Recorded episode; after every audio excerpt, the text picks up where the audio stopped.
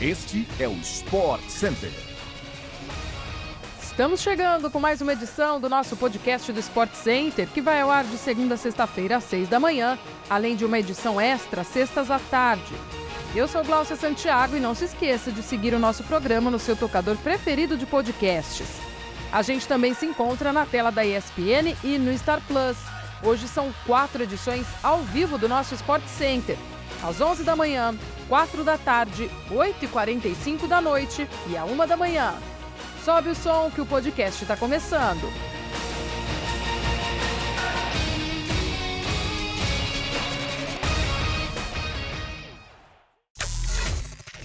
Lionel Messi foi eleito pela FIFA o melhor jogador do mundo de 2022. Pela sétima vez na carreira, ele recebeu o troféu nesta segunda-feira, ao final da cerimônia do The Best, realizada em Paris pesou a favor do craque o brilho na campanha da Argentina, que conquistou o título da Copa do Mundo de 2022. Foi por causa do torneio no Catar que a FIFA modificou o período da avaliação do The Best, de agosto de 2021 até dezembro de 2022. Neste tempo, o atacante disputou 74 jogos pelo PSG, marcou 45 gols e conquistou o campeonato francês. Na Copa do Mundo, ele marcou sete gols, dois na decisão contra a França, deu três assistências e terminou eleito craque do torneio. Sete também é o mesmo número de títulos que ele tem do Bola de Ouro, sendo quatro deles unificados com a FIFA. Quem ganhou no Ballon d'Or foi o francês Benzema. O polonês Marcinho Lexi recebeu o prêmio Puskas de 2022, autor do gol mais bonito do mundo após a eleição da FIFA. O jogador amputado levou o título pelo gol marcado em novembro do ano passado, no jogo do Arta Poçan contra o Stal Recesou. A espanhola Alexia Putelas, do Barcelona, conquistou pela segunda temporada seguida o prêmio FIFA The Best de melhor jogadora do mundo. Ela superou na votação a inglesa Beth Mead, do Arsenal, e a norte-americana Alex Morgan, do San Diego Wave. Campeão da Copa do Mundo do Catar, Emiliano Martinez foi eleito o melhor goleiro do mundo pela FIFA.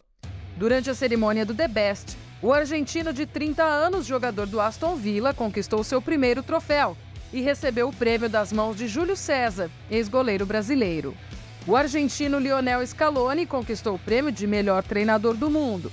Campeão com a Argentina no Mundial do Catar em dezembro, o comandante de Messi e companhia levou a melhor na disputa contra Carlo Ancelotti, do Real Madrid, e Pepe Guardiola, do Manchester City. A cerimônia também foi marcada por uma homenagem a Pelé, que morreu em dezembro do ano passado, aos 82 anos. O rei do futebol foi lembrado logo no começo do evento, quando o presidente da FIFA, Gianni Infantino, chamou a atenção para a importância do ex-jogador para a história do futebol mundial.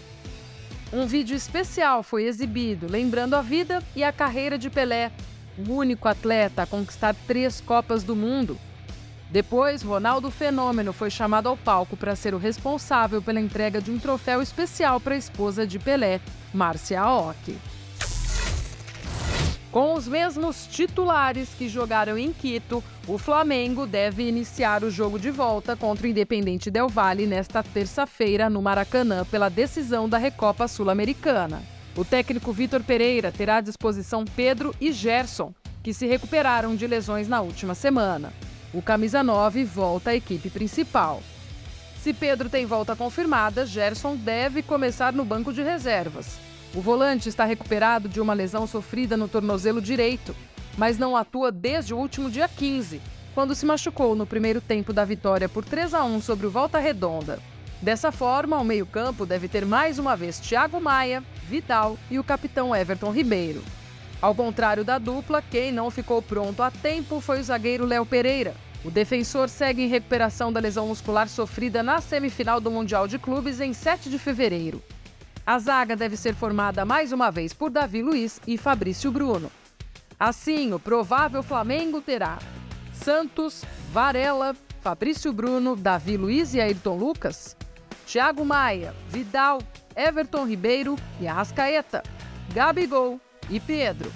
Você confere essa partida com exclusividade na ESPN e no Star Plus.